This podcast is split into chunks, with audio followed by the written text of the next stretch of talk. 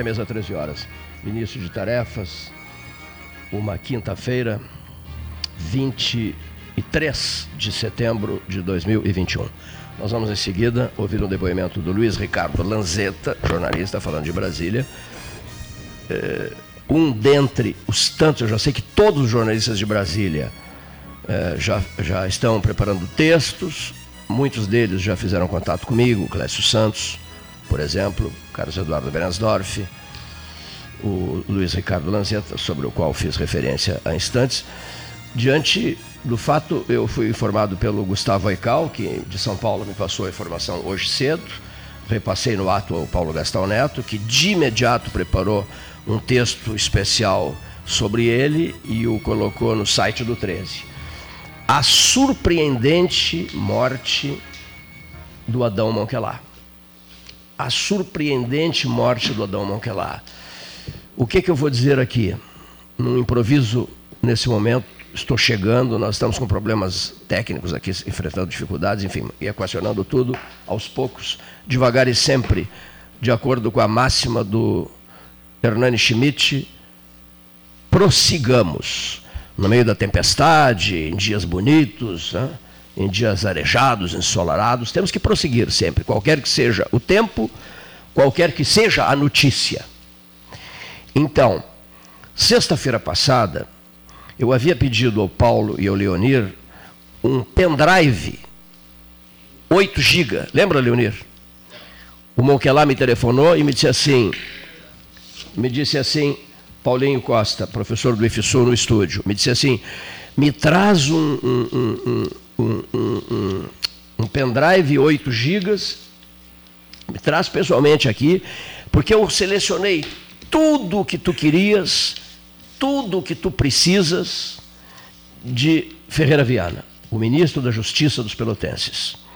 Ficarás abastecido com toda a história do Ferreira Viana que dá nome à Avenida Ferreira Viana, inclusive aqui em Pelotas. Aí conversamos muito, muitíssimo. Fui lá, levei o pendrive. Fiquei de voltar esta semana para buscar o conteúdo todo de Ferreira Viana. Não mais será possível fazer isso. Comprei os livros que eu queria do Pitigrilli dele. E ele me disse assim: e ele me disse assim: Cleiton, tu és um cara amigo, gosto muito de ti. Vem cá, me dá um abraço. Eu gosto muito de ti, Cleiton. Então, fui, fui até ele ali, nos abraçamos. Ele não deu demonstração nenhuma de que estivesse doente, não sei se estava, andou se afastando da cidade, ficou uma semana fora, não sei onde, não sei em que cidade estava. Porque todo mundo me pergunta, estava doente? Eu não sei. Não sei. Ele estava emotivo, emotivo ele estava. E eu estranhei o abraço, assim, aquela declaração dele de profundo afeto pela minha pessoa.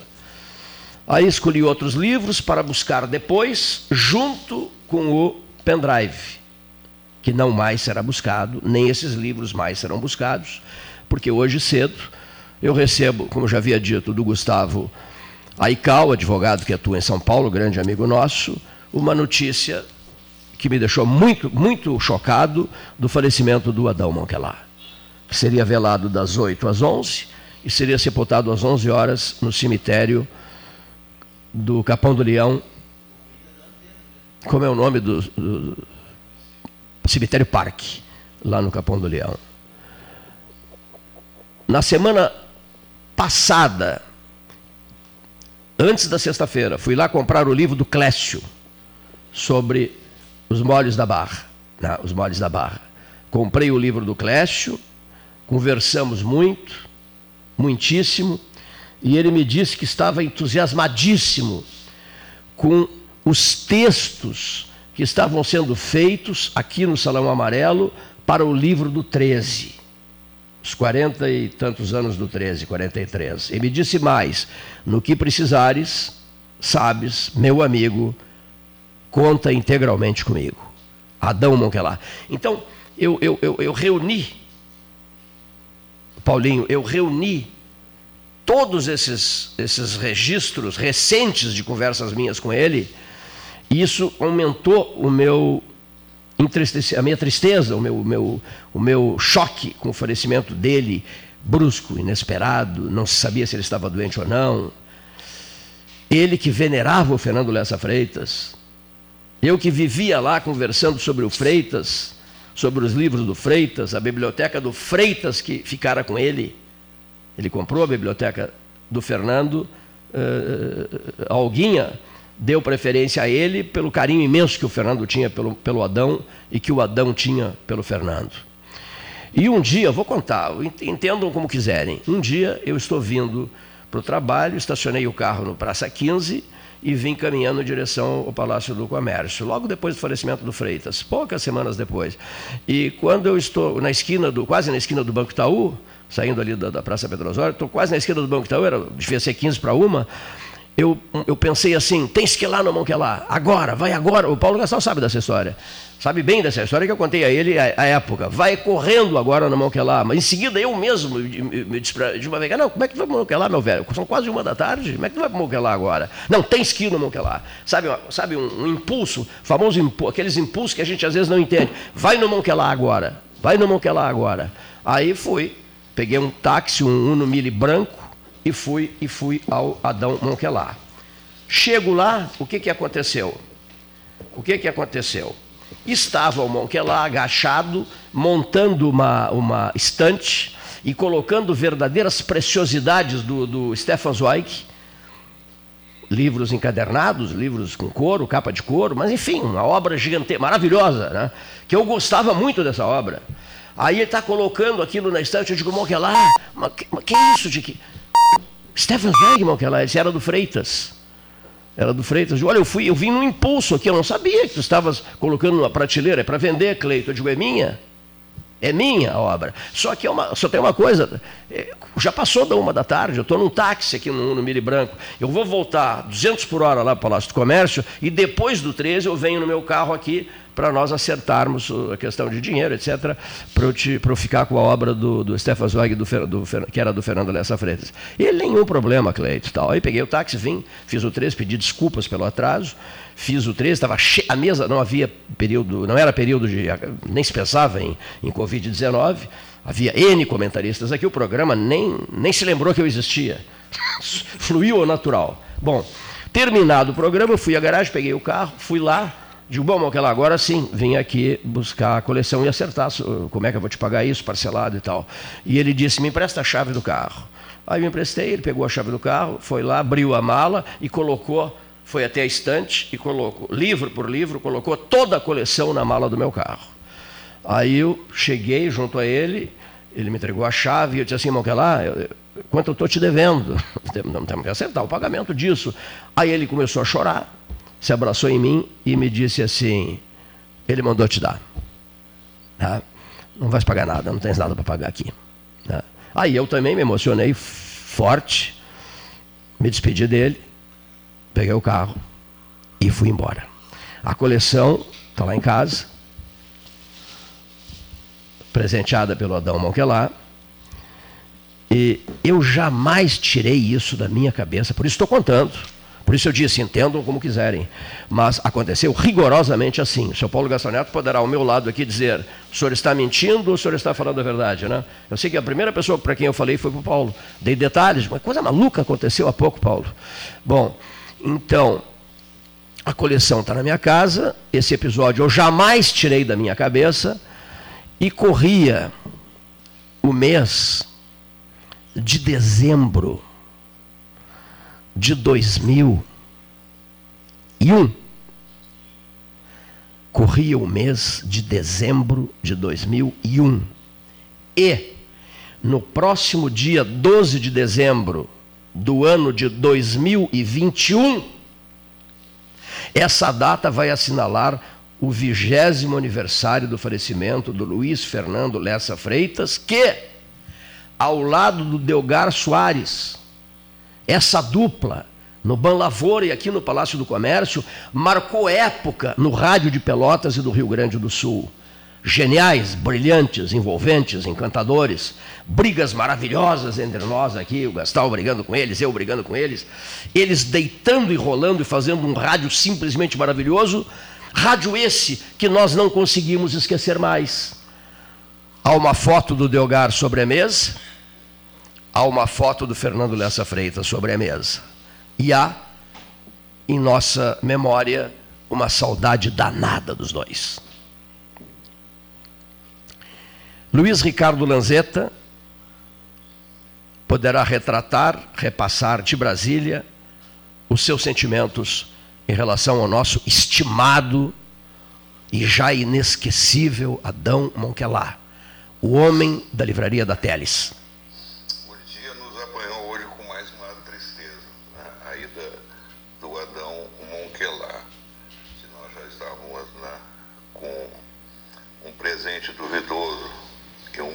Incerto, agora ficamos sem passado também. Mas vamos lá, o, eu me lembro quando o, o Tom Jobim morreu, o, o Chico Buarque falou assim, e agora para quem eu vou escrever as minhas músicas? Né? Essa grande sensação de vazio, esse grande buraco negro que fica. Esse momento, vários de nós, né, muitos outros aí, pessoas até que a gente nem conhece, é, estão se perguntando como é que vamos escrever as nossas coisas, né? Porque o, o Adão era coautor de quase tudo que saía sobre Pelotas ou, é, era, ou tinha uma presença referencial muito importante. Não se fazia nada sobre a cidade que não se consultasse, no mínimo, uma consulta ao Adão. Em outras obras ele foi fundamental, era o mestre das obras. Né? Eu me lembro que no nosso último livro, que nós chamado Mais Perfeito do que o Paraíso, que nós lançamos aí no final de 2019, o Clécio Santos fez um perfil é, do Monquelá, né? A gente pautou porque achava que tinha que fazer uma homenagem para ele. Isso aí a gente conseguiu fazer para colocá-lo, nós que né, andamos sempre às voltas com a recuperação da história de Pelotas, histórias de pelotense, é, né, procurando resgatar é, essas coisas não muito contadas e perdidas por aí. O Adão sempre foi nada tudo passava por ali, né? É, é, então ele é espantoso porque nessa minha ida aí para nossa ida para lançar o livro, ele me ajudou a achar uma coleção das revistas do meu avô, do Lanzetta, que começaram, é uma revista foi lançada em 1919, durou 10 anos, chamada Ilustração Pelotense, e que eu fui procurar na biblioteca pública e, e, e estava muito difícil achar, ninguém lá. Eu já estava no terceiro funcionário o Adão. O Adão sabe onde estão as coisas. E aí achamos a coleção de 10 anos da revista que estava na biblioteca pública, mas só o Adão sabia onde estava. Né? Em seguida ele também começou a me ajudar é, e ajudar a família Nogueira para recuperar é, a história da confeitaria Nogueira. Também essa aí ele deu início, não sei e tava, depois veio pandemia e as coisas ficaram difíceis, mas ele estava lá ajudando. Agora, mais recentemente, o Cleiton me, me contou, eu nem sabia, nós estamos, eu e o Cleiton nós andamos atrás da história do, do Cláudio Ferreira, né, esse pelotense fantástico que foi um operador do Lopes Rega e por, é, e, e, né, consequência de, dessas relações políticas e mafiosas dele, né, ele foi uma, espécie de representante durante um tempo da máfia no Brasil, né, inclusive com uma atuação litoral de Santa Catarina, né, que se expandia, se, expandir, se expandiu em, em, em aquisições de terrenos e hoje até onde seria né, o Jurerê Internacional. Enfim, aí o Crepe diz, olha, o Adão estava nos ajudando nessa história. que é uma história do Finlândia, e eu nem, eu nem sabia que estava sendo ajudado pelo Adão. Então nós ficamos com esse imenso buraco aí, né, que é uma coisa assim, é, é que a gente não sabe como fazer. Né? Aqueles momentos que fica todo mundo perdido, se olhando e se perguntando, e agora? Né? Não tem ninguém para dizer para onde vamos, ou nem para nem o passado. Né? Como eu disse, nós perdemos o passado agora. Né? Então, é um grande abraço a todos e só queria dividir essa, essa tristeza com todos os pelotenses. E vai lá, Adão, né? com esse nome pode recomeçar tudo de novo. Um grande abraço para todos. Obrigado, obrigado Lanzetta. Que, que bela frase, né? Perdemos o passado, né? E também que bela frase, né? Esse buraco negro que fica, né? É. Ele escreveu sobre eh, Pelotas dos Excluídos. Né? É o livro que eu acompanhava e também é, sempre no Diário da Manhã tinha um capítulo do livro né, sobre eh, foi um período, 1870 até a abolição da escravatura aqui em Pelotas, e sobre tipos, assim, arruaceiros, escravos bêbados, prostitutas, né, ladrões, gatunos, né, como ele, ele dizia, e esses tipos folclóricos que perambulavam pelas ruas de Pelotas, depois na época da escravatura, uns já eh, libertos, mas sem nenhum tipo de trabalho e vieram a ser né, eh, esses, eh, essas figuras que perambulavam pela cidade e muita curiosidade, a chefia de polícia da época, as prisões, as, as entradas nos prostíbulos. Então tinha uma Pelotas que a gente só ele contou, né? naquela época. Só ele só carregando até agora, carregando é. até agora, só ele sabia. Exatamente. Só ele sabia, Como contou a Lizarbe na, na, na, na, postagem né? do Clécio, né? Ele ia Isso. todos os dias à biblioteca. A biblioteca vai ficar mais na vazia, porque ele ia todo dia lá fazer uma pesquisa. Passeava com o cachorro. Então, na Rua 15. Poxa, ele contou é. uma Pelotas que a gente nem imagina que existiu né, naquela época, 1800, assim, um submundo, sabe? Você lembra daquele nosso papo sobre, sobre o, um antigo presídio? todo mundo tem aquela ideia ali, ali na Santa do glamour Tecla. da cidade, é. né? Daquela coisa glamurosa, charqueadores, salões, e, é, concertos, mas não, tinha um submundo, tinha um, tinha um aquilo gerava um, uma, uma, uma, uma gente que era uh, usada, que era uh, explorada. explorada. Né? O presídio da Santa Tecla com, com 7 de setembro. Né? um dia eu, alguém me falou sobre isso, não lembro quem, e eu fui lá. Digo, Monquelá, e esse presídio, Monquelá? E esse, senta aí. Vou te contar a história do presídio. Isso, isso era Adão Montelar. É, né? exato, é. Fica difícil realmente escrever. Escreveu não, falou muito bem o Lanzetta, é. ao dizer isso. Né? Perdemos o passado é é, é, é, é, era de uma devoção a esse passado, né?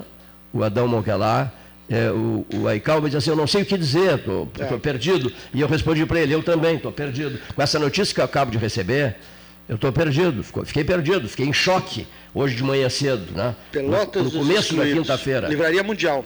O mesmo, o mesmo Paulo, uh, Luiz Ricardo Lanzetta, que falou há pouco, manda nos dizer por mensagem agora o seguinte?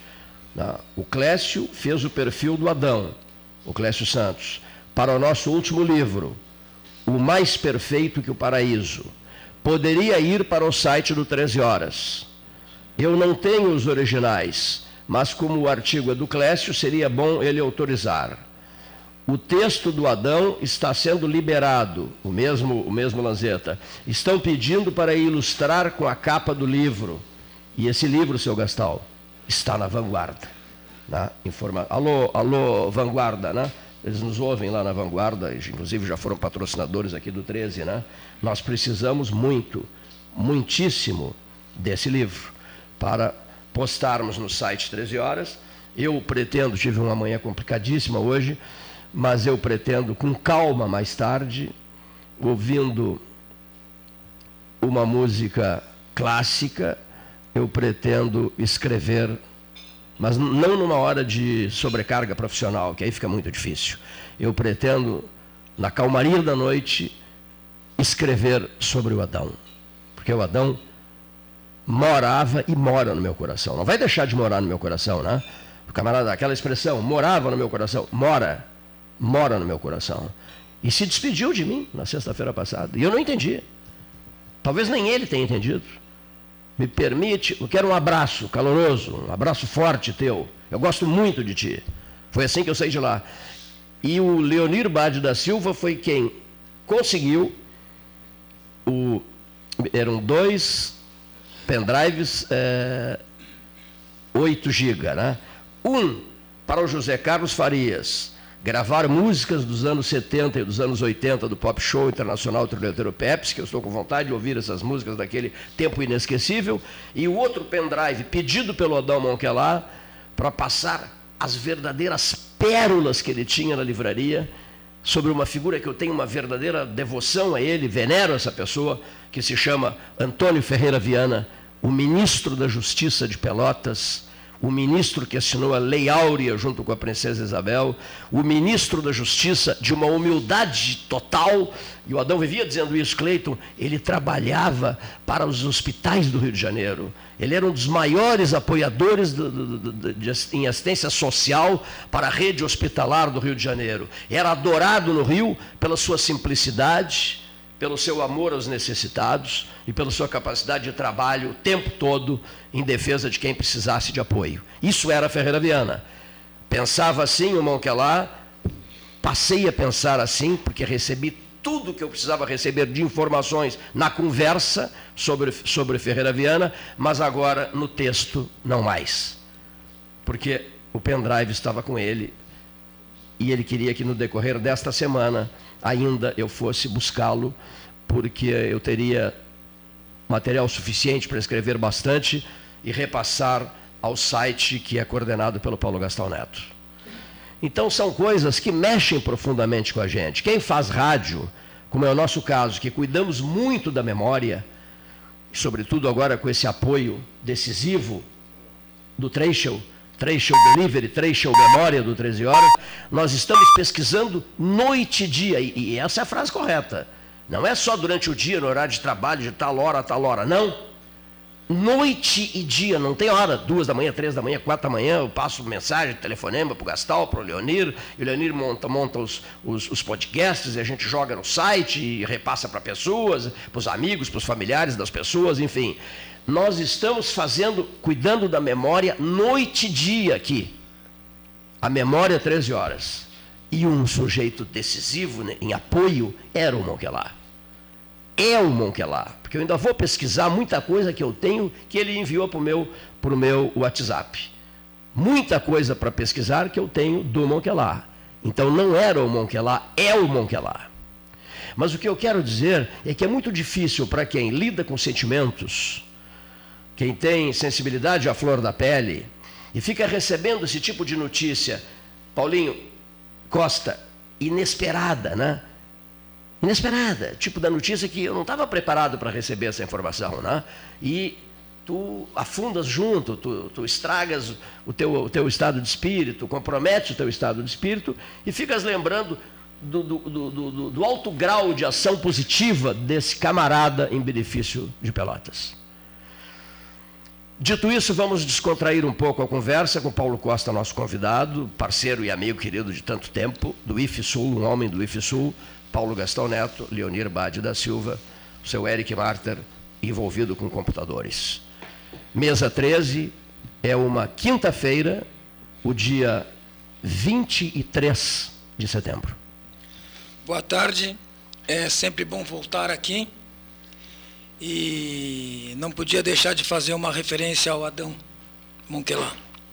É um homem por demais conhecido em Pelotas, homem dos livros, da cultura, lia muito e mais, o que lia entendia e entendia bem. Escrevia muito bem e, de fato, é a memória de Pelotas que se perde um pouco. Mas como nós espíritas, Cleiton Rocha, essa, esse desencarno assim de repente é um mérito, viu? esse desencarno de repente é um mérito, é para poucos. Para os que ficam, dói muito. A surpresa, administrar essa falta é difícil. mas para quem vai é meritório, são pra, é para poucos. Eu repito que Frase é interessante, hein? É para poucos. E é a morte dos sonhos.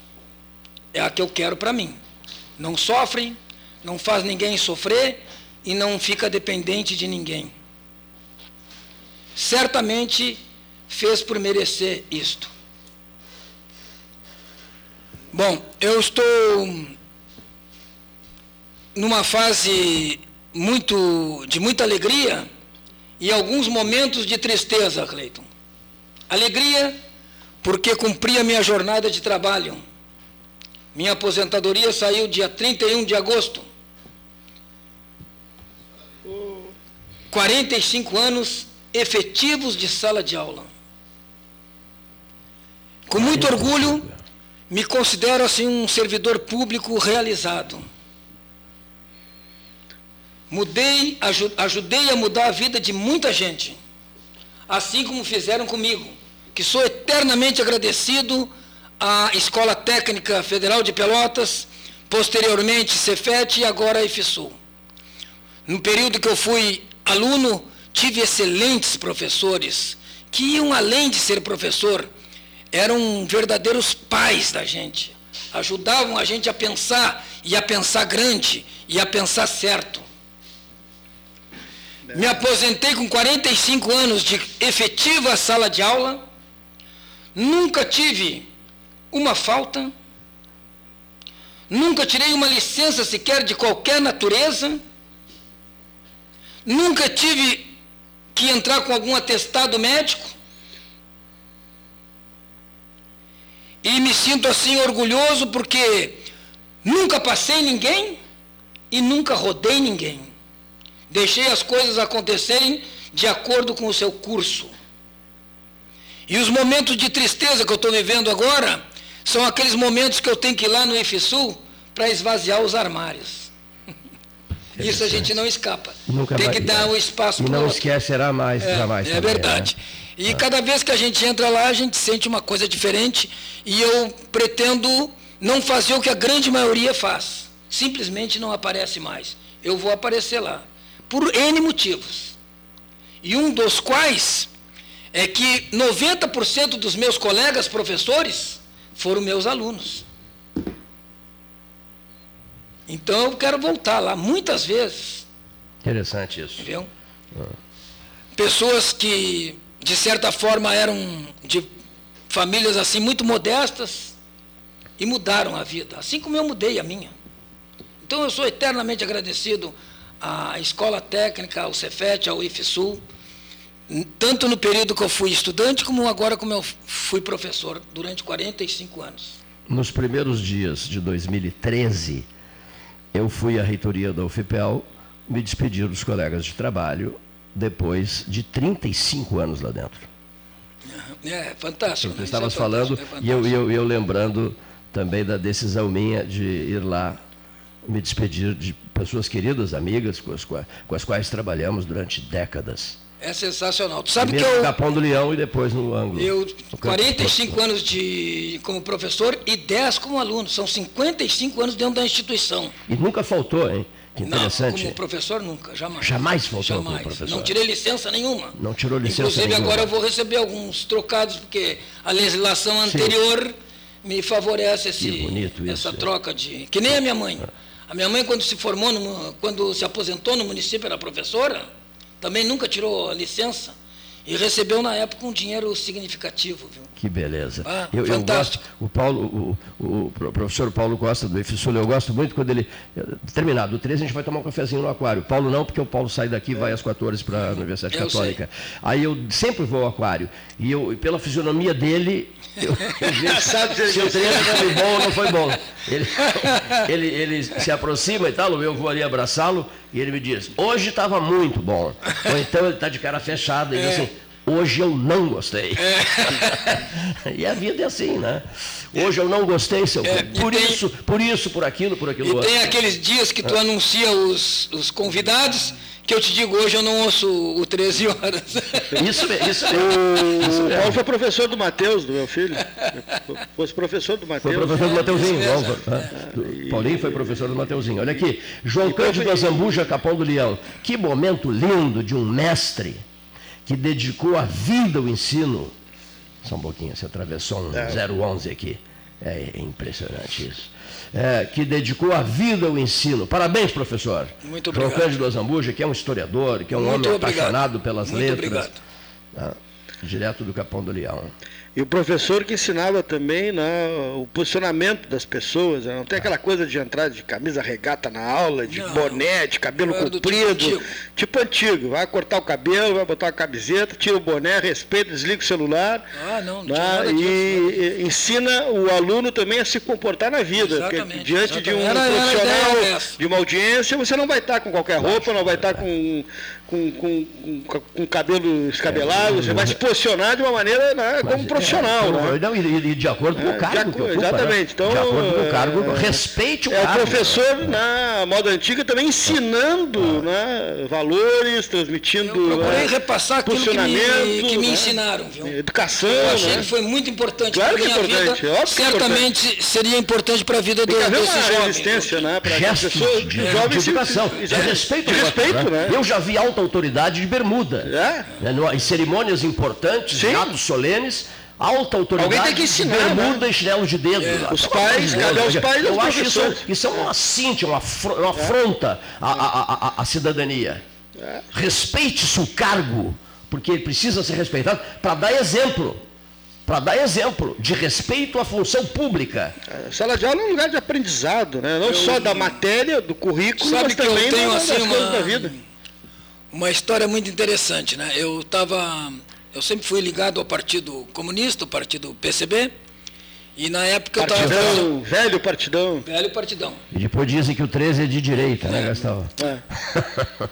Nós estivemos juntos Depois partidão. eu quero fazer uma, Ei, uma observação sobre isso, tem? tá? Que idade tem? 50? 67. Eu tenho 59, eu tá, era, 68, eu, eu era da, da juventude, do tempo dos é anos 80, quando eu era do partidão, eu era da juventude. Nós temos aqui o então candidato Roberto Freire, Exatamente. que foi candidato a presidente da República, eu e o nosso amigo comum Jairo Alves, Jairo que era também. Mas eu estava fazendo uma... Tu, Jairo, e tinha mais gente. Tinha, tinha, Mas eu queria te contar o seguinte, eu estava fazendo uma especialização ali na Universidade Federal e, e eu tinha que fazer muitas crônicas. E eu não era das pessoas mais brilhantes na língua portuguesa. Aí escolhi uma professora que para mim é símbolo, Eni Fetter Zambrano. E alguns colegas do partido me disseram, mas como? Que tu escolhes a Eni Fetter Zambrano, que é de direita, e tu sendo da esquerda? Eu digo, amigo, isso eu já superei há muitos anos, Lógico. essas coisas. não dá para misturar as coisas. Não pode misturar as coisas. É uma professora brilhante. Minha colega na faculdade de Direito. Espetacular. E interessante que eu levei algumas crônicas, ela me disse, não, eu corrijo para ti, mas tu tem que estar do meu lado. Eu levar para casa para corrigir e te entregar no outro Estarei, dia, eu não faço. Estaremos juntos. Tu tens que estar do meu lado. E eu estava do lado dela. Ela era toda detalhista. Ah, toda detalhista. Né? explicava as coisas, entendeu? É. Muito bem. Eni Fetter Zambrano. Aí me corrigiu uma série de crônicas e depois eu tive mais algumas para corrigir e levei para ela. E ela olhou, leu a crônica e me disse assim, mas como tu melhoraste? Eu digo, mas eu não posso lhe mentir, professora. A minha ex-esposa, na época era esposa, Sim. gosta muito da língua portuguesa e entende bastante. Então ela, deu uma, muito, ela né? deu uma lida Sim. e fez umas rápidas correções do que era mais absurdo e eu estou lhe trazendo agora já mais ou menos ah, ela e ela se dá muito bem, dizendo. Que maravilha. A vida é feita disso, né? Esse, dessas, Mas, dessas imagens que ficam, né? Foi uma das faltas que eu senti que muito, foi da professora Eni Fetter Zambrano, que eu tinha paixão por ela. Nos anos 70, foi minha colega na Faculdade de Direito. Paixão, Era organizadíssima. Paixão. Foi minha professora é, no marcamos, E foi professora na, na escola técnica e foi professora Isso. na católica também. quando a gente marcava para estudar para uma prova, ela era rigorosa nos horários Espetáculo, e tudo. espetáculo. E eu não tão rigoroso assim. A Eni Clayton, oito horas lá em casa. Uma das muitas professoras fantásticas que eu tive. Pessoal, deixa eu só aproveitar para atualizar aqui. Baquieri, de Rio Grande. Oi, amigos. Estou com vontade de ir pessoalmente aí no programa. Saudade do presencial. Ora, a porta... Só chegar. É só chegar, Todos né? temos. É só chegar. É, vamos, vamos ouvir em seguida o depoimento do Rogério Teixeira Brodbeck, né? É, um dos nossos comentaristas da mesa, 13 horas. Alguém mandou uma mensagem, se não me engano, foi dois ou três dias, dizendo assim: Estou notando que o pessoal resolveu sair de casa, resolveram aos poucos voltar à sala de debates. O processo ainda é um processo lento, seu Cleiton. E eu respondo, sim, é um processo lento, mas eles estão voltando. O que, que a gente não quer é que os 35 voltem Ao mesmo tempo. ao mesmo tempo, porque aí sim vai faltar poltrona e microfone para essa turma toda. Né? Agora, ontem nós tivemos, na- especificamente para a região de Pelotas, aqui que envolve todos os 21 municípios, um alerta por parte do governo do Estado Ah, em isso. relação né, Isso mesmo, muito a, bem. a- a- Covid. a Covid. E, pasmem, surpreendentemente, né, a região de Pelotas está abaixo da média de vacinação, que está sendo cantada em prós e verso, a vacinação, até para 17 anos. né? E nós estamos quase 6% abaixo do- da média do Estado. Então, com a palavra, os prefeitos da região, por que, que não estão vacinando, gente? Boa, é, boa- boa, frase, muito boa a tua frase. Por que, que, por que, que Pelotas está com 39 dos imunizados, 39%, e o Estado está com uma média de quase 45, 44, vírgula alguma coisa? Então tem, tem, tem coelho na tuba. Os prefeitos têm que vir a público e explicar. Porque é, tá é aberto. um dos, é um dos né, ah, ah, itens que levou o Estado a fazer esse aviso depois de cinco semanas, o sistema 3As, agora é aviso e alerta, né? Então tem aí a questão de 158 novos casos por 100 mil habitantes na região de Pelotas, enquanto a média estadual eh, foi de 83 para 100 mil habitantes. E esse aumento soma-se o fato de a região ter a quarta menor taxa de imunizados, totalizando 39%, enquanto no estado tem 44%. Então, Interessante o microfone com, É. em relação ao comentário do Paulo. Porque agora há pouco tá a Zona. Sul se reuniu para liberar público no estádio, algumas ações, fechamento de leitos Covid e tal, eh, ações positivas em decorrente de alguns números, mas vem o Estado ontem e disparam um pouquinho. Os números não estão bem assim para para o lado aí da região 21 e inclusive a taxa de vacinação abaixo do, do- do- da média do estado. As pessoas não querem se vacinar? É uma Porque a pergunta. distribuição é equânime, né? A distribuição de vacinas ela é igual para todo o estado. Cada um com seu percentu- percentual Sim. com relação ao número de habitantes. Então as pessoas estão- têm que ir se vacinar. Os senhores estão preparados para a terceira, é isso? Sim. Não, ainda não. Eu tô. Sobe depois de 70, né? Eu tenho Não, não, tem 69. até jovens, esses jovenzinhos. Não, não, terceira dose não. Ah, não, para a terceira dose não. Dose de reforço chamada, né? É, daqui a seis meses. Olha aqui que bonito, olha aqui, olha aqui que bonito. Olha aqui, que- olha aqui que bonito. ó. Puxa vida, morreu o amigo dos livros e amigo dos apreciadores dos livros, a quem recebia e acolhia carinhosamente. Numa ocasião, esteve aqui no escritório, veio analisar uma fonte de ferro fundido, mandou a foto da fonte, pois havia desconfiança que tivesse pertencido ao antigo Hotel Aliança, atual Galeria Zabaleta. tá? Cheguei a oferecer um espaço enorme que possuo nos fundos do escritório para instalar seu acervo e comércio de livros. Mas meu projeto não prosperou e resolvi converter o espaço ainda não concluído em salas comerciais. Tomara que alguém leve adiante seu projeto, afinal, trata-se de uma referência na cidade. Conservarei na memória a sua lembrança de guardião dos livros e da história da cidade. Gilson Orleis, advogado, sobre Adão Monquelar. né? Bonito, muito É bonito. bonita a mensagem, Muito Gilson. bonito. Muito bonita a mensagem, né? Puxa, morreu o amigo dos livros. É, bem, bem colocado. O né? amigo dos livros. Senhores ouvintes, vamos ao depoimento do comentarista Rogério Teixeira Brodbeck, ao microfone do 13, às 13 horas e 47 minutos, hora oficial Ótica Cristal. Amigos do 13, muito boa tarde. Neste 23 de setembro, que não por coincidência, porque coincidência é o Deus dos burros, é o meu aniversário, 23 de setembro de 49, lá se vão 72 anos. Quero dar a minha saudação a todos que me cumprimentaram e agradecer as belas mensagens que me foram enviadas, a maioria delas imerecidas, certamente mas fruto da bondade e da amizade de todos. Quero me dedicar em grande parte deste comentário a esse circo de horrores que a CPI do Senado está proporcionando à população brasileira através de um picadeiro montado e transmitido em mídia nacional. A Constituição Federal assegura à CPI, às comissões parlamentares de inquérito, poderes investigatórios próprios das autoridades judiciais. Ou seja, elas podem atuar como juízes, como magistrados, e por isso quebram sigilos, é, decretam prisões, etc. Só que há algumas incoerências e verdadeiros atentados à ordem constitucional do país e às leis correlatas. Vejamos algumas. O Código de Processo Penal e o seu correlato civil, CPC, dizem que testemunhas não podem ouvir ou assistir os depoimentos de outras. Todavia, o que se vê? Testemunhas depondo em mídia nacional e as outras que vão lhe suceder assistem a tudo. É ou não é uma paulada na lei? Diz também o CPC e o CPI que as testemunhas devem ter tratamento urbano, ou seja, devem ser tratadas com urbanidade. Não é isso que se vê.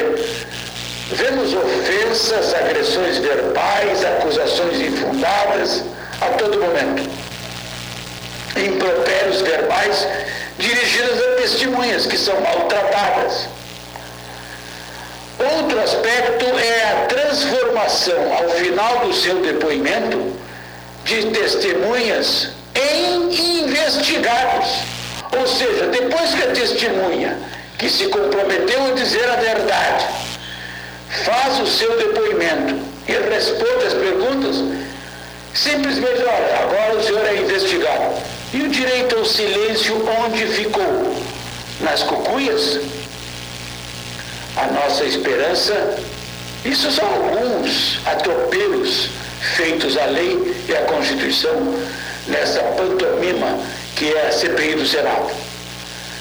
A nossa esperança é que o MP, o Ministério Público, junto ao Judiciário, acabe com esses abusos, derrube esse falso relatório que está por vir e dê um fim neste verdadeiro circo de horrores que é o que temos aí.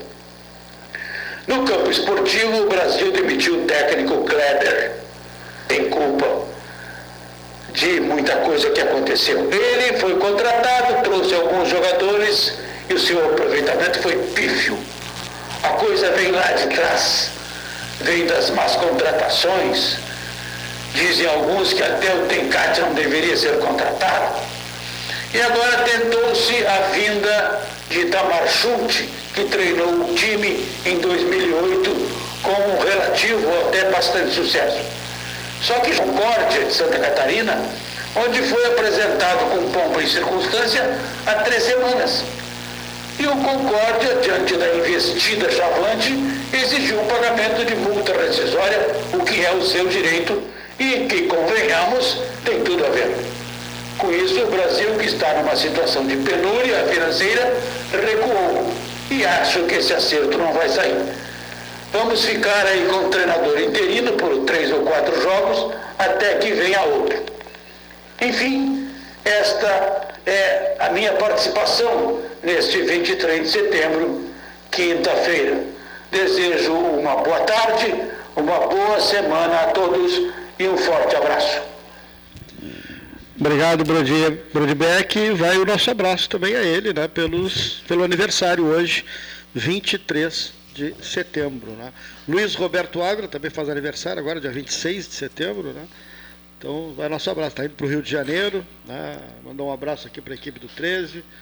Né? Vai passar uma, umas férias lá no, no Rio. E um abraço da mesa ao Rogério. Jornalista Hélio Freitag, boa tarde. Boa tarde, Cleiton. Boa tarde, Paulinho, os demais integrantes e os que acompanham diariamente o Pelotas 13 horas. Também é um dia muito triste aqui para a família do Diário da Manhã, a morte do Adão Monquela. Escreveu anos e anos a história, a memória de Pelotas, um grande pesquisador. Quando a gente tinha dúvida sobre algo do passado, da hotelaria, dos bondes, é, é, da, da, da, da, história de charqueadas e de tudo um pouco, é, nos socorremos do Adão Montelar. sofreu um infarto fulminante em casa, o Cleiton. 74 anos, 74. Há uns 40 dias ele me pediu, e disse assim, gostava de me chamar de mestre, eu ficava muito honrado com o tratamento. Eu vou tirar uns dias de folga e voltarei com uma nova série de, de artigos que eu já estou pensando no que vou escrever. Perde a memória, perde a pesquisa histórica. Um livreiro que colecionava obras magníficas é, o teu depoimento no programa sobre um dos encontros com Monquelar é, nos emocionou a todos que acompanharam o. E, e a vida segue, não é? Ele foi surpreendido. Eu nem sei se o Monquelar estava fumando ainda, não é? Ele fumava bastante. Pode que tenha prejudicado também a sua saúde. Então fica aqui o nosso depoimento de pesar. Eu até fui olhar nos meus alfarrábios aqui, encontrei duas fotografias muito expressivas do Monquelar, uma bem mais jovem ainda, tirada pelo Gilmar da Silva Tavares, que era amigo íntimo do Monquelar. Está tocando uma outra linha aqui, esse telefone é um, é um inferno, não é, Cleiton? Então fica o nosso depoimento e o nosso pesar pela morte do Adão Montelar. Um grande abraço. Muito obrigado, Hélio. Hélio Freitag, jornalista, diretor do Jornal Diário da Manhã. O, o, o Monquelar escrevia para o Diário da Manhã e eram realmente muito amigos, né? muito amigos. É, nos mande essas fotos, né?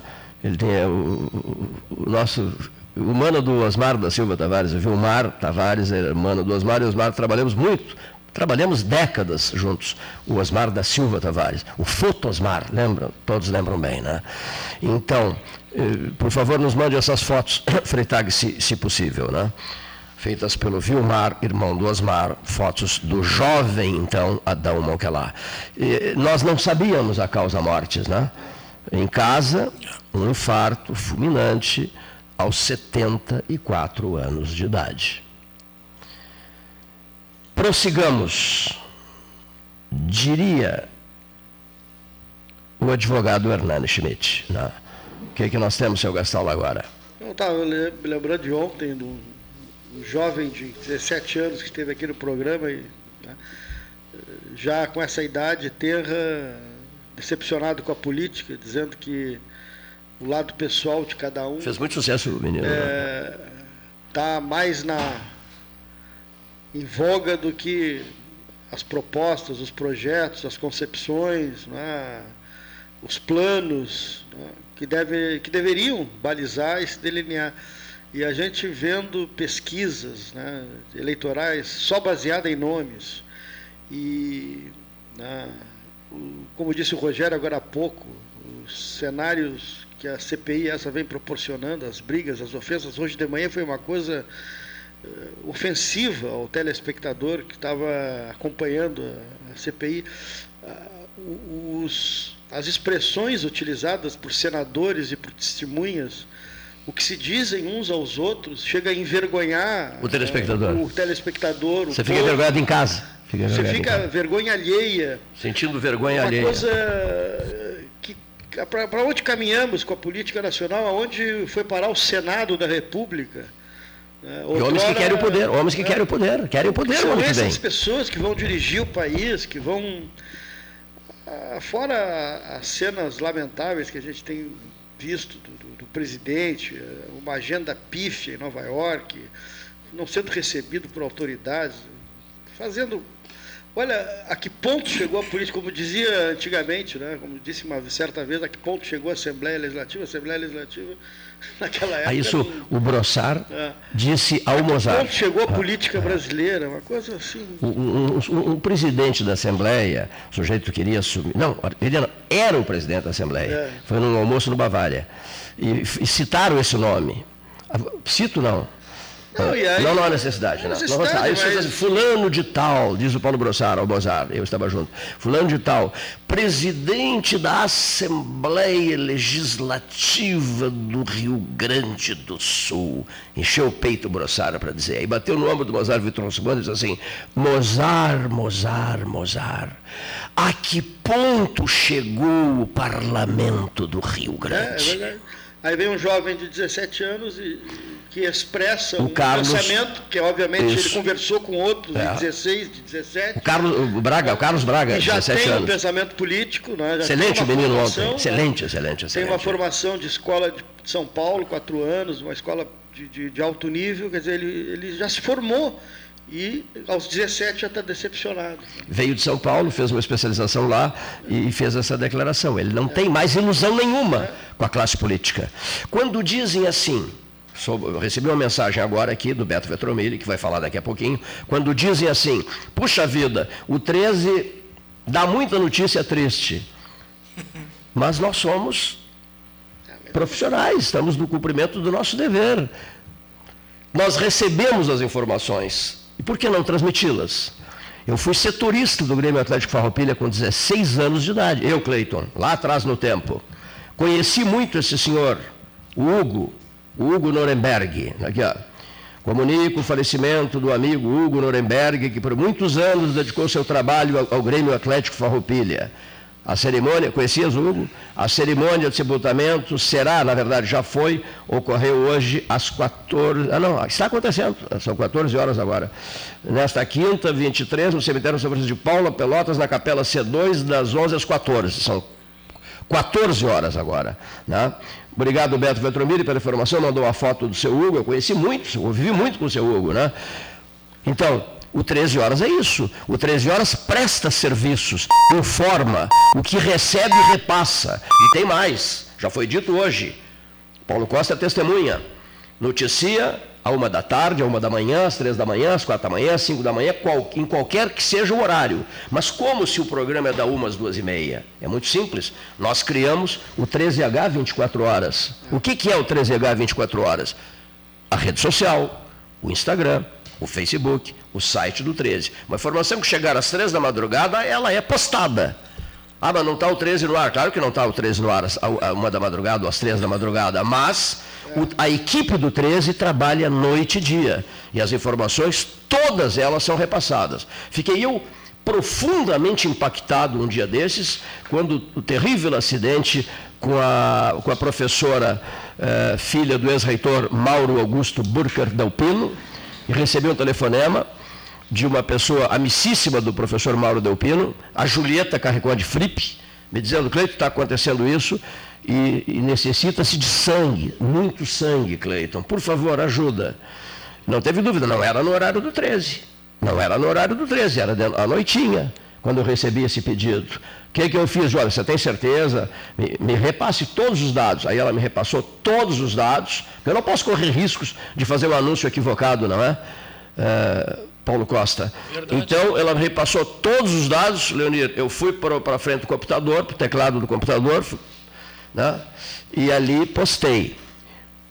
Por volta de 11 da noite, 11 e meia da noite e tal, havia na nossa página do Facebook, na minha página pessoal do Facebook, também foi para o site do 13, 280 compartilhamentos. O que, que significou isso, senhoras e senhores ouvintes? desapareceu o problema e a frase perdeu o sentido. Qual frase que perdeu o sentido? Estamos precisando de sangue. Não foi mais necessário pedir sangue. Né? E esse tipo de ação do rádio com boas intenções nos alivia o espírito, às vezes abatido por outras coisas, por outras razões, por outras preocupações, etc. Porque quem não as tem? Problemas e problemas estão sempre acumulados na nossa memória. E quando eu recebi a informação final de que 280 pessoas haviam compartilhado aquela notícia por mim postada, eu me fez bem aquilo.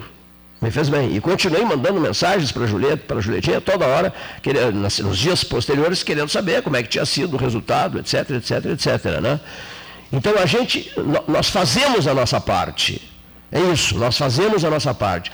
Para fechar esse meu comentário, em seguida vamos ouvir o Beto Vetromilli, eu queria dizer uma coisa a mais. Paulo Costa, nosso convidado especial, eu queria dizer uma coisa, o homem que se aposentou com 45 anos de casa, sem nunca ter faltado ao trabalho. Sul. O que, que eu queria dizer? Queria dizer, não, quero dizer. O Beto, o Beto aqui, ó. Eu, eu, o que, o que, que, o que, o que, que eu quero, o que, que eu quero dizer? Eu quero dizer o seguinte. Eu quero dizer o seguinte. No sábado, 25 de setembro, a partir das nove da manhã, no Solar da Baronesa, estaremos lá, o 13 estará lá, vamos iniciar a distribuição de 10 mil mudas à população de Pelotas. Mais uma etapa. Outro dia, 2.400 mudas lá na CAEX, com a presença da prefeita e do arcebispo Dom Jacinto, e do secretário de Estado do Meio Ambiente, Luiz Henrique Viana. No sábado, estaremos com a Secretaria de Qualidade Ambiental, com o secretário Eduardo Scheffer e demais autoridades, faz, iniciando às nove da manhã a distribuição de 10 mil mudas, dentro do projeto aqui criado, nesta sala de debates, intitulado Pelotas Verde, Frutífera e Multicolorida, 2020, 2021, 2022. Estava ao meu lado o Cabral, iniciando o projeto lá na Dom Joaquim, ao lado dos postos Paulo Moreira, com a Tânia, com o Paulinho Moreira, com o Paulo Gastão Neto, com a turma toda, com o João Cândido Azambuja, que veio do Capão do Leão, com a Ana Kleinovski, dedicadíssima ao projeto, estávamos todos lá. Agora, estamos sem o Cabral, mas com o entusiasmo do Cabral presente, cuidando do ano 2021, para depois nos dedicarmos ao ano de 2022, até o seu derradeiro dia, 20, 31 de dezembro uh, do ano que vem. Né? Paulinho Costa. O que eu queria te dizer anteriormente sobre ideologias e filosofias religiosas é que há muitas décadas eu não discuto mais esse tipo de coisa. Porque eu conheço muitas ideologias de direita, de esquerda, e todas elas são magníficas, muito bem elaboradas, cada uma com a sua, o seu propósito. Umas é, reforçando o indivíduo, outras reforçando o coletivo e por aí se vai. E a pessoa ficar rotulando ideologias, eu considero assim uma fraqueza intelectual muito grande hoje. A mesma coisa a respeito das filosofias religiosas. Todas elas são magníficas, o grande problema está na ação humana. E eu citaria exemplo, até porque aqui é uma rádio vinculada à Igreja Católica. O que, que tem que ver a filosofia católica com a Inquisição? Absolutamente nada. É o ser humano daquela época que meteu o pé pelas mãos. Não tem nada a ver uma coisa com a outra. Assim acontece com as ideologias, assim acontece com as filosofias religiosas. Todas elas são magníficas e têm o seu papel decisivo na história da humanidade. Agora, tu ficar de, rotulando ideologias, filosofias religiosas, eu acho uma fraqueza intelectual muito grande. E por isso que há décadas eu não entro mais nesse assunto. Muito bom, interessante a tua manifestação, Paulo Costa. É 45 anos de IFSUL, sem faltar nenhum dia. Meu Deus. Na realidade, a gente às vezes Meu não Deus. podia dar aula por algum motivo ou outro, mas aí tinha um professor que substituía. Sim, sim, perfeito. Entendeu? Né? É, Isso acontece. Mas o que eu mais orgulho tenho é de não ter tirado licença nenhuma. Jamais. Jamais, e jamais ter entrado com um atestado médico. Jamais tirou Jamais. uma licença e durante De 40, natureza nenhuma. durante 45 anos. E fui, sabe que eu fui diversas vezes até convidado para ocupar cargos. Mas eu tinha três exigências básicas. Primeiro, tinha que ser bem remunerado para valer a pena. Segundo, quem manda sou eu. Terceiro, quem estiver acima de mim tem que aceitar a minha decisão. Se não, muito obrigado. Me retiro. Estou fora. Um, Nunca peguei nada. um candidato a prefeito, de- um candidato, um candidato a prefeito de Pelotas esteve aqui, foi entrevistado por mim e lá pelas tantas eu fiz eh, N perguntas sobre a campanha, as dificuldades da campanha, etc. e tal. Eu não lembro o nome dele agora, mas o rapaz disse assim que estava com dificuldades para fazer a campanha, não era isso? Não, não, não, não é para fazer a campanha, para trabalhar. Para moto? Isso, estava com dificuldade, É, né? porque a moto tinha estragado. Porque ele precisava trabalhar e É, estava com dificuldades porque a moto dele estava estragada, candidato a prefeito de Pelotas. Isso. Aí passou lá um tempo, 10, 15, 20 minutos, meia hora, não sei quanto tempo, fa- faz horas isso que ocorreu. E eh, dentro aqui entrou o Paulo, o Paulo Costa, né? E disse, Oi, Cleito, tudo bem? Querido amigo, tenha bondade, por favor, venha, venha para a mesa de debate. Ele disse, não, não, eu só vim para uma curta missão aqui. o Paulo entra aqui e disse assim, meu rapaz, candidato a prefeito, é, qu- qual é o valor que tu precisas para consertar a tua moto para trabalhar? E ele disse, né? É, 600 reais. Ele disse, 600 reais. E o Paulo, está aqui. Daqui conserta a tua moto e também aproveita a moto para fazer a tua campanha política. A prefeito, né? Nunca aconteceu algo assim na história política do, do 13 horas. O 13 é um horário de, de debates políticos, né? E com certeza não era meu de candidato. coberturas eleitorais. E não era o teu candidato. Não, não. E não era o teu candidato. Mas ninguém esqueceu daquilo. Foi uma das marcas da, da campanha, né? Isso que nem, que nem um outro exemplo. Tu sabe que agora na pandemia, desde 2019, Paulo Costa, João Cândido. desde 2019, eu dou um quarto do meu salário para Eu- eu- pessoas na rua. Eu sei disso. E para o sei disso. orfanato Dona Conceição lá na. Eu sei disso. É. Não, lá na. Lá no orfanato Dona Conceição. É. Benjamin É isso mesmo lá. João Manuel. É, é. João Manuel. E eu acho que tem que ser assim. E normalmente eu procuro ajudar aquelas pessoas que estão batalhando, que eu sei que têm dificuldade de vender coisas e para se defender. Né? Eu- Isso é Paulo Costa. É isso, é isso aí. Eu acho que a gente tem essa missão. É Paulo Costa. Tem essa missão. Tem Que que, ajudar. Tem que isso. ajudar o outro. Tem que ajudar o outro. Uma outra cena que, que ninguém mais esqueceu foi um candidato a prefeito eh, eh, tirou o último lugar no processo eleitoral e eu inventei eh, uma lanterna. Nós entregaríamos uma lanterna. Aí eu fui cuidadosamente, encontrei o camarada no Aquários, no cafezinho, digo, eu tenho um assunto desagradável para falar para te falar, mas é que a gente anunciou que entregaria a lanterna, tu tirasse o último lugar na eleição. Tu aceitarás a lanterna? Claro, claro que eu aceitaria a lanterna. Aí veio, fizemos a entrega, repercutiu uma barbaridade. Lembro Diário Popular, Diário da Manhã, fotos dele com a lanterna na mão, etc e tal. Bom, eu vou contar a história rapidamente, assim, duas ou três frases mais. Aí ele guardou a lanterna e um dia, depois houve um outro processo eleitoral, uma outra pessoa ficou na lanterna e ele, e ele me procurou e me disse, ô Cleiton, a, lanterna está lá em casa, mas eu quero me desfazer dessa lanterna. Olha aqui. Passar adiante. Né, O próximo lanterna eu quero especialmente fazer a entrega lá no Salão Amarelo do 13 horas. Tá a lanterna, gua- bem, né? a lanterna está muito bem guardada, mas eu quero me ver livre dela.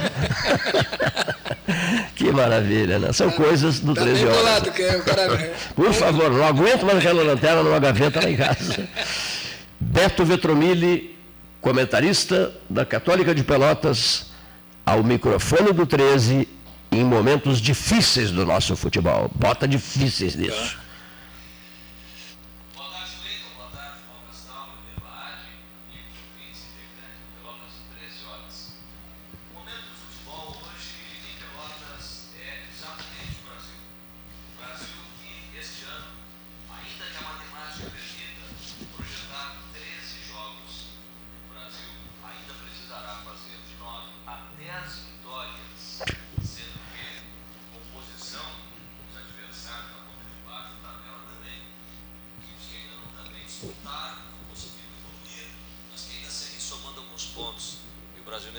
É o lanterna da competição.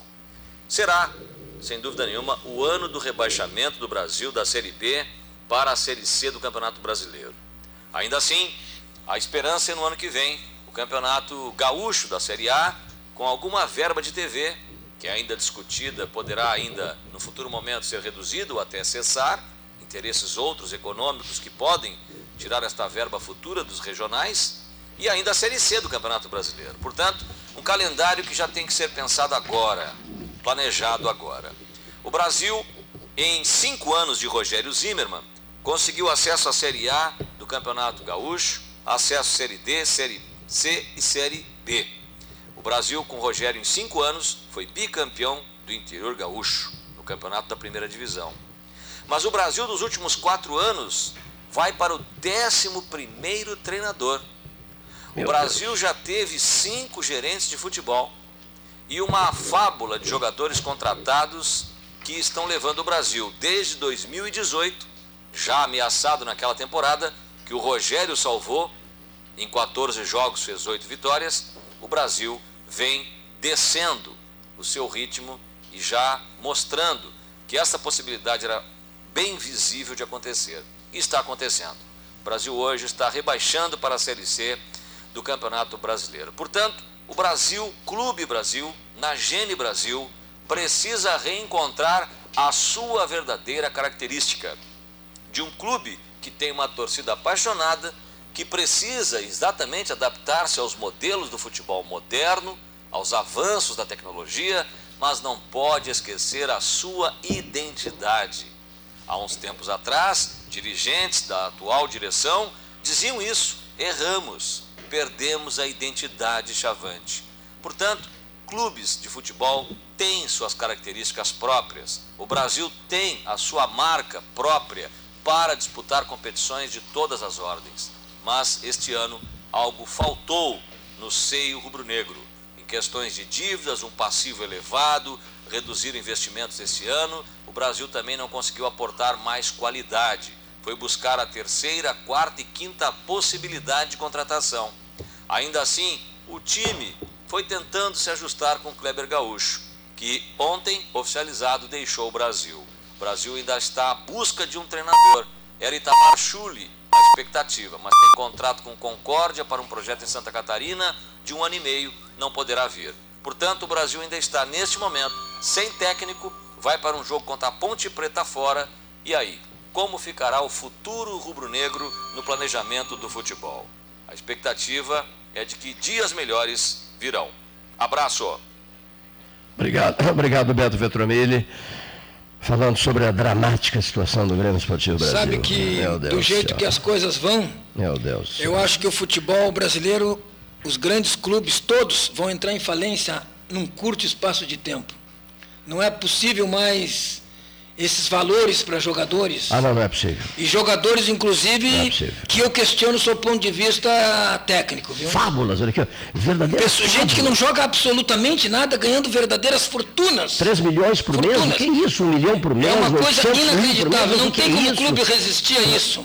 Tá aí o Vasco, o Cruzeiro, o Botafogo, que não me deixam É mentir. inaceitável. E todos os outros clubes vão para o mesmo caminho. Não, e outra coisa, é um choque, é uma paulada na cabeça de qualquer um, né? É verdade, é um uma coisa sujeito que, inacreditável. vive, que trabalha eh, de sol a sol, que ganha um salário. Né? É uma vergonha. E que- considero uma vergonha. Olha aqui, ó.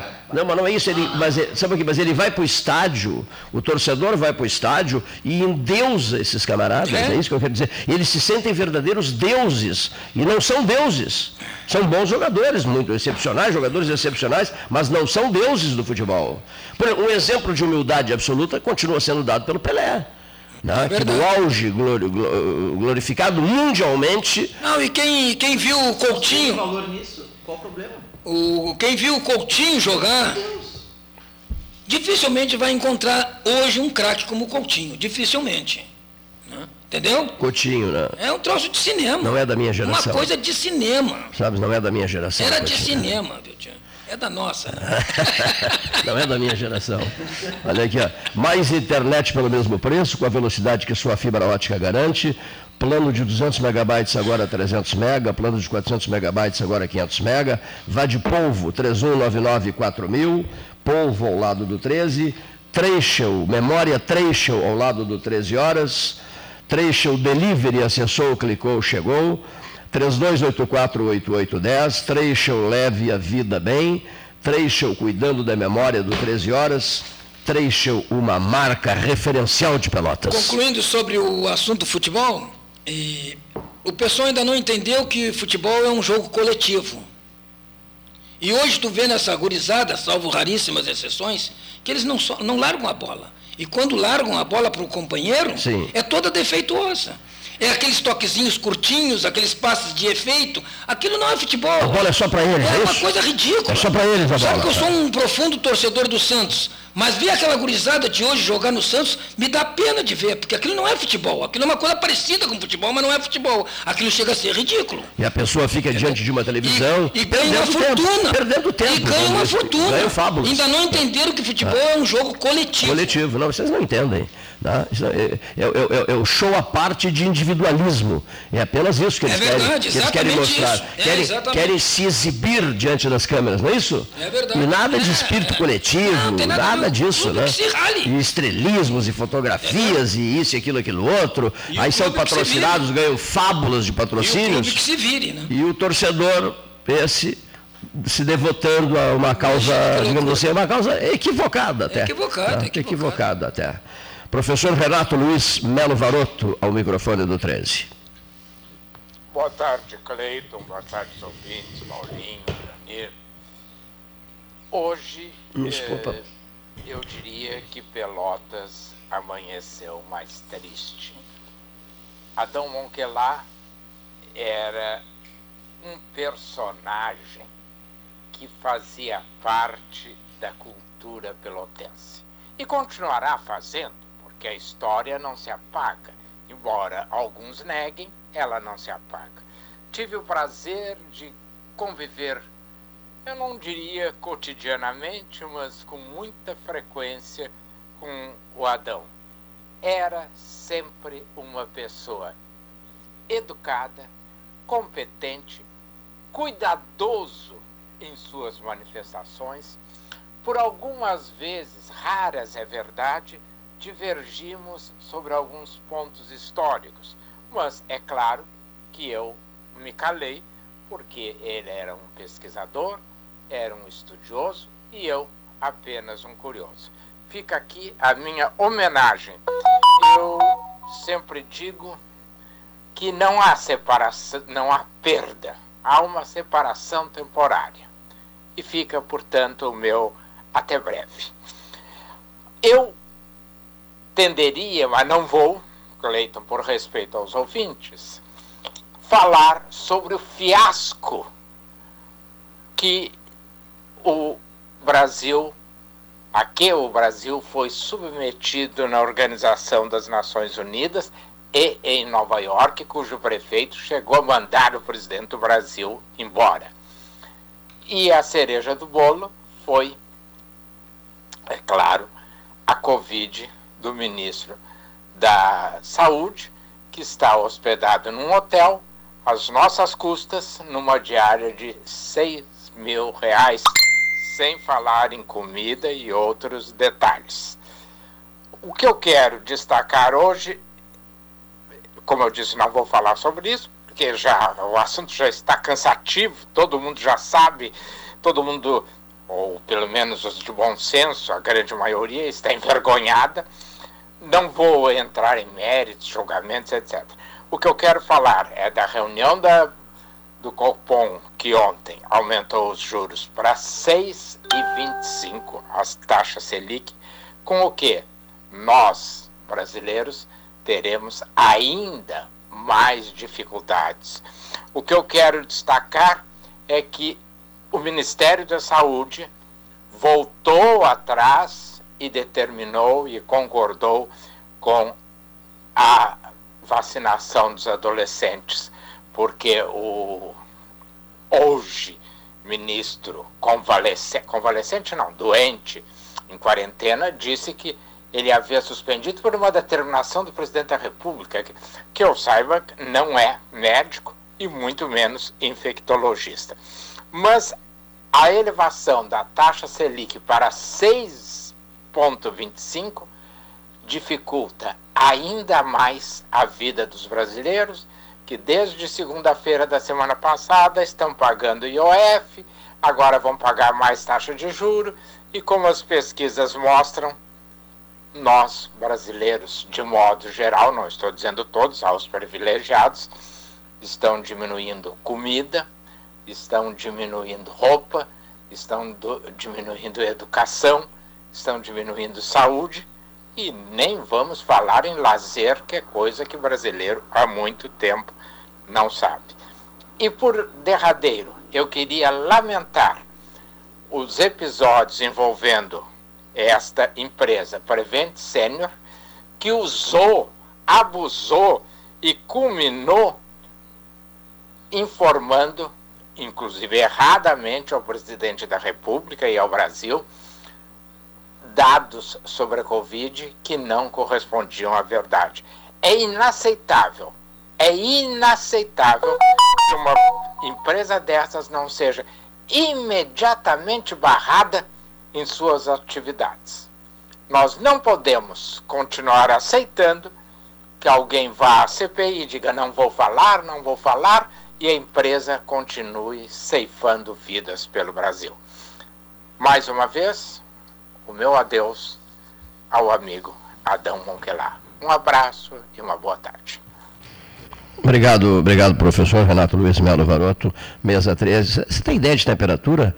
É, nós estamos com, com, algumas dificuldades técnicas aqui, mas 18, 18 graus, a temperatura 18, 18 graus.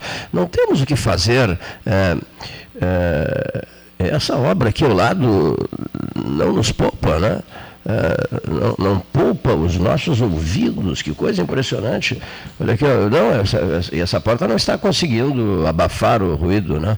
E o sujeito vai, vai, vai, vai, vai se manifestar e tal, esse barulho, você perde, perde a, linha, compromete, compromete a, linha, a linha de raciocínio, né? Paulo Costa, é né? O barulho compromete a nossa linha de raciocínio, né? Tu sabe que eu ouço, agora vendo o professor Varoto, eu ouço o pessoal falar muito em educação e eu separo muito ensino de educação. Para mim são coisas bem distintas. Viu? Educação envolve muitas coisas mais do que ensino.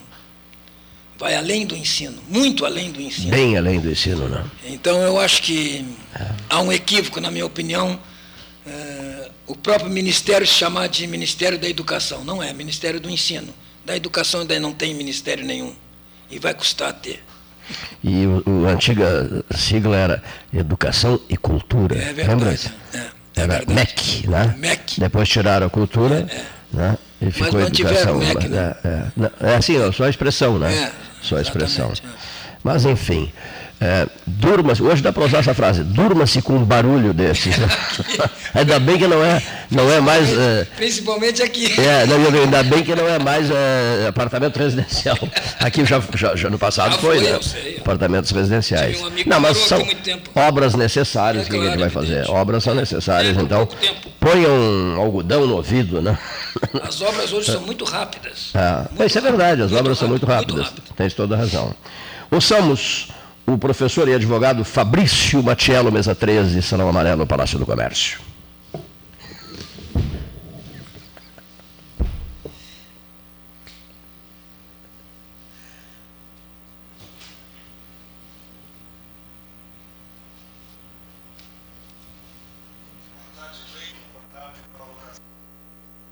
do 13. Quando a gente olha a nominata dos nossos, entre aspas, representantes lá no Congresso Nacional, ou mesmo nas assembleias estaduais, ou nas prefeituras, muitas delas, ou governos estaduais, a gente fica pensando: o que nasceu antes? Aquela velha pergunta: o ovo ou a galinha? Os eleitores é que são os culpados pela colocação desses sujeitos, ou esses sujeitos é que são os culpados? Pela existência desses eleitores, já que fomentam a falta de ensino, a falta de educação básica, a, a, a insuficiência dos meios pelos quais se poderia levar a população a pensar. E, sinceramente, por mais que eu tente descobrir as razões pelas quais nós temos esse tipo de gente eh, na, na representação popular, não consigo deixar de perceber, porque isso é óbvio, que queiramos ou não, eles acabam sendo sim uh, modelos das fatias sociais que nós temos e modelos do que acontece na sociedade. Enfim, eles são mesmo representantes da coletividade brasileira. Agora eu fico imaginando também o que passa pela cabeça de um eleitor que sai de casa num domingo para votar num Renan Calheiros da vida, num Omar Aziz da vida, num Randolph Rodrigues da vida, numa Simone Tebet da vida e assim por diante, só para falar em alguns deles. E não vou aqui adjetivá-los, porque na verdade eu teria que dizer tantas coisas a respeito deles que eu gastaria todo o tempo do comentário e eles nem merecem que eu diga, porque o que eu teria que dizer todo mundo já diz a todo tempo. Porém, o mais espantoso nisso tudo, e não falo, obviamente, apenas em relação a eles, que são exemplos de pessoas que eu acho que não têm a menor condição de representar qualquer segmento da população brasileira com a, com a, com a seriedade, com a profundidade, com o conhecimento necessário, mas eu, eu fico aqui a pensar que nas próximas eleições eles terão participação como candidatos e muito provavelmente a população votará neles de novo. E é por isso que entramos num, num, círculo vicioso, mais ou menos como a mosca que caminha em volta da tampa de xarope e nunca sai dela. Porque, na realidade, por, por mais uh, cruel que possa parecer, são sempre os mesmos que estão colocados lá. E os mesmos que estão colocados lá, inclusive pulando de galho em galho. Eles ora são prefeitos, querem ser deputados, ora são deputados, querem ser senadores, ora são governadores, querem ser presidentes, ora são é, algo e querem ser aquilo mais. Deixando mandatos para trás, deixando governos abandonados ou para substitutos, ou para seus vices, ou renunciando, e assim nós vamos nessa politicagem profissional que, na, que mereceria ser alvo de uma reforma profunda. Entretanto, o que estamos vendo agora é uma reformulação eleitoral num, numa, numa legislação que terá 900 artigos. Está sendo aprovada, meus amigos, estão, está sendo aprovada a nova legislação eleitoral com nada menos do que 900 artigos. Obviamente que se precisamos de nove centenas de artigos para disciplinar a questão eleitoral, estamos abrindo pelo menos 900 brechas para que as interpretações sejam dadas como se quiser e, em suma, em resumo, em síntese, para que outra vez não funcione o mecanismo e o aparato eleitorais aqui no Brasil. É a tristeza de um país terceiro-mundista mal representado, mal qualificado na base do ponto de vista educacional, que faz com que a população seja massa de manobra de espertalhões que a todo tempo conseguem manter-se no poder e ainda com maior vigor afundar essa nossa triste república que infelizmente caminha para tempos cada vez mais obscuros, a menos que a população, como vem fazendo nos últimos tempos, desperte e desperte com ainda mais ênfase, mostrando que quer ver respeitados os seus direitos. Um abraço a todos. Obrigado, Matiello. 14 horas e 31 minutos, hora oficial Ótica Cristal, na ponta da linha, direto de Porto Alegre, Júlio Ribeiro, Rádio Guaíba. Ao microfone do 13.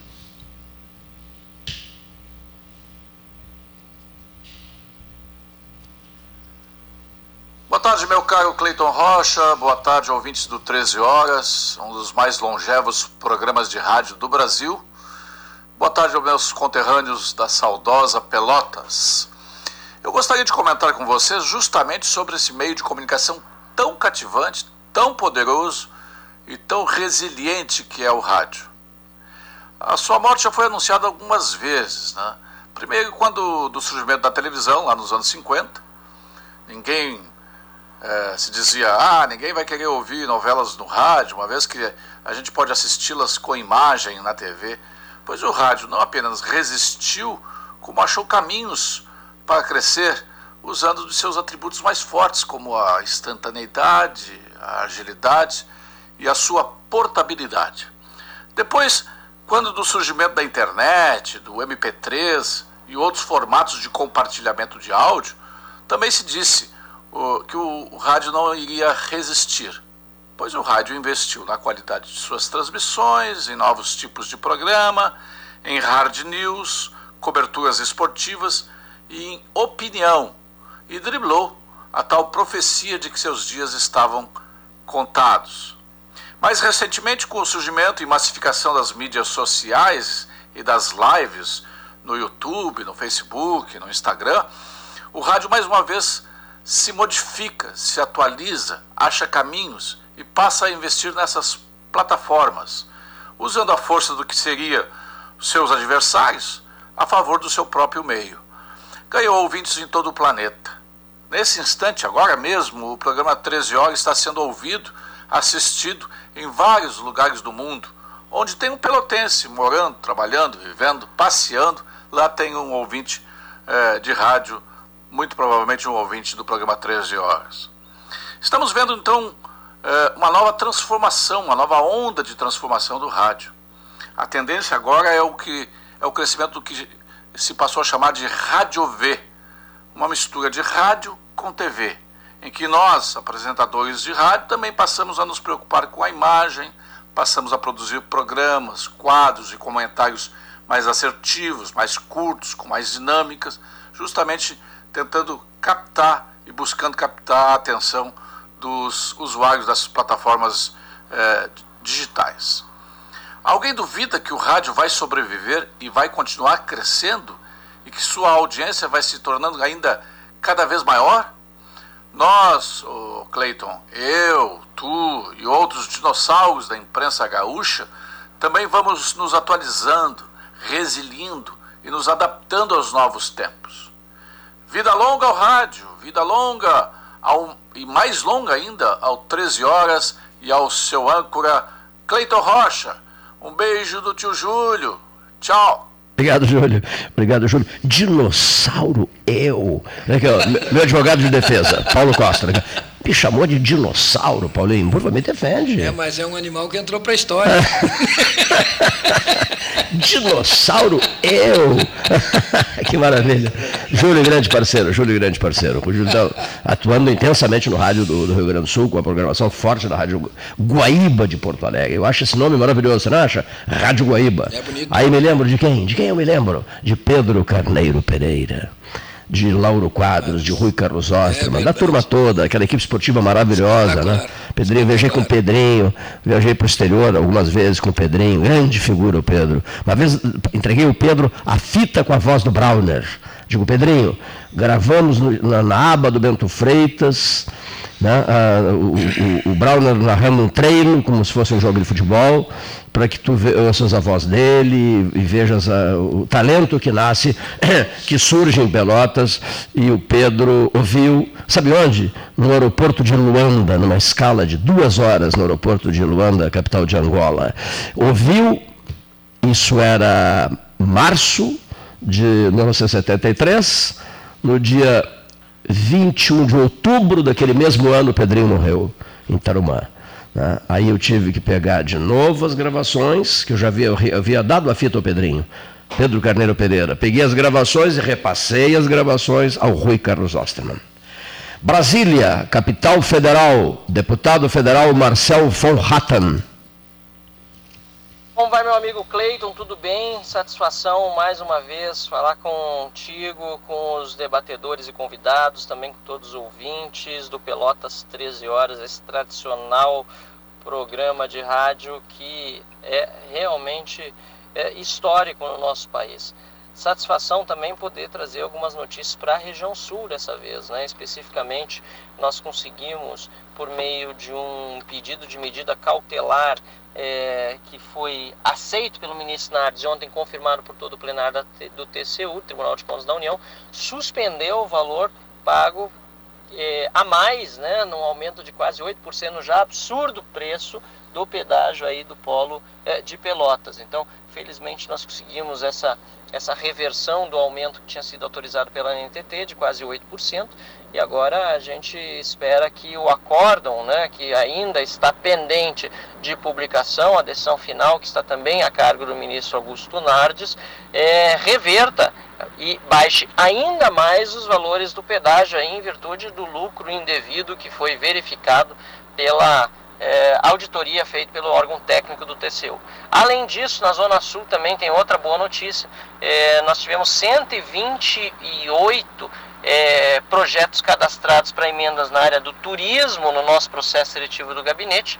É, quatro projetos apenas puderam ser selecionados e um deles foi do município de Pelotas, a reforma do, do monumento, aí do, do obelisco é, republicano. Né? A gente é, recebeu as fotos da prefeitura, né, um lugar que infelizmente está bastante degradado, ainda mais por sua importância histórica, é, mas que tem um projeto muito bom de revitalização, tanto do local específico, do próprio monumento, como também do entorno, e a prefeitura de Pelotas, que encaminhou um projeto no valor de 500 mil reais, né, se propôs a dar a contrapartida de 250 mil aos 250 mil de emenda parlamentar individual que nós encaminhar, encaminharemos. Além da cidade de Pelotas, também foram selecionadas as cidades é, de Feliz, é, foi também a cidade de Arambaré e de Nova Pádua, cada uma com 250 mil reais o nosso processo seletivo para projetos na área é, do turismo. Então, de quase 130 projetos protocolados, Pelotas felizmente ficou entre é, as quatro cidades contempladas com emendas na área do turismo. Quanto às eleições do ano que vem, a gente vê um cenário que ainda é bastante incerto, né, Cleiton? Nós temos aí os dois candidatos que mais é, pontuam nas pesquisas, claro, é, o atual presidente da República, Jair Bolsonaro, e Luiz Inácio Lula da Silva, mas é, seria muito bom para o Brasil que outras alternativas é, pudessem, é, mais, o mais cedo possível, surgir como é, alternativas que possam eventualmente sagrar-se vitoriosas. Eu entendo que nós temos que deixar para trás de verdade o legado que o PT deixou para o Brasil. Isso é, é um, um, ponto pacífico na minha visão e nesse sentido Jair Bolsonaro ele entrou como presidente da República, né, com a pauta de combate à corrupção, de mais liberalismo na economia e de antipetismo, e infelizmente ao longo do seu mandato, né, a gente vê que muitas dessas pautas acabaram ficando pela metade. Então, se tivermos um candidato que consiga é, reencarnar o espírito brasileiro, esse da época das manifestações contra Dilma, contra o PT, mostrar que a alternativa para o Brasil é realmente mais liberdade de mercado, mais combate à corrupção, até porque o que nós vimos também durante esses últimos dois anos foi o enterro da Lava Jato, né? o presidente Bolsonaro indicou áreas para o Supremo Tribunal, aliás, para a Procuradoria-Geral da República, e, e Aras foi quem pediu a prisão de algumas das pessoas que agora estão é, é, na cadeia em virtude de o Alexandre de Moraes aceitar o seu pedido. Mas quem pediu foi o Aras, que foi reconduzido, foi indicado e depois reconduzido ao cargo por é, indicação do presidente Bolsonaro. Então isso tudo precisa também ser lembrado né, por aqueles que são mais próximos é, do presidente para demonstrar que há certas incoerências ao longo do seu mandato que eh, precisam eh, estar na ordem do dia nas campanhas eleitorais, eleitorais e, eventualmente, figurar também das eh, propostas de candidatos sérios né, que possam também desmontá-las né, quando assumirem o cargo de presidente da República, se alguns ou quando assumir né, o cargo de presidente da República, se, algum dessas, se alguma dessas alternativas sagrar-se vitoriosa. É, entendo eu que nós não podemos centrar a política em cima do ódio, tem que ser a construção da proposição, é esse o objetivo do Partido Novo. E o nosso objetivo maior, sinceramente, é, Cleiton, sempre foi o de aumentar a bancada. Né? Nós temos uma bancada federal hoje que é pequena, são só oito deputados federais, mas tenho orgulho de integrá-la porque a gente faz um trabalho de defesa de princípios, de valores, de ideias. Né? A gente está junto é, com o governo quando é proposta boa e a gente critica quando é proposta ruim. Nós somos independentes, né? a gente apoiou muito a reforma da Previdência, a reforma administrativa, a reforma tributária e a gente também criticou muitas vezes quando houve desidratações dessas mesmas reformas, porque a gente entende que não importa se foi o governo que desidratou, se foi a oposição, nós precisamos fazer a coisa certa sempre e é essa a nossa função na Câmara dos Deputados. Muito obrigado, é, Cleito, mais uma vez pela oportunidade. Vamos conversando é, mais adiante sobre os desenrolares na política nacional. Eu estou nesse momento, inclusive, aqui em Brasília no intervalo de uma reunião da comissão da reforma administrativa, o time inteiro do Novo quase está na, na comissão, nós temos só uma vaga titular, mas em virtude de que outros partidos tiveram membros que acabaram preferindo não votar esse tema. Nós temos agora quatro membros na comissão, dos oito membros do partido, quatro estão na comissão como titular, entrou mais um suplente, um dos oito membros da bancada, cinco estão na comissão já, e a gente vai para cima porque a gente precisa aprovar uma reforma administrativa que modernize o setor público, é, dê incentivos para o bom servidor trabalhar cada vez melhor e, claro, também permita que aquele mau servidor que sempre tem em qualquer área da vida humana, de qualquer profissão, a gente sabe que tem o bom e o ruim, aquele que não presta um bom serviço ao público possa também ser eventualmente desligado né, e, e, e, que a gente tenha assim também uma valorização daquele que é bom. Muito obrigado, Cleiton. Um abraço a você, abraço a todos os ouvintes. Uma boa tarde. Boa tarde, prezado Marcel, conversando conosco diretamente de Brasília. É, fim de conversa por aqui.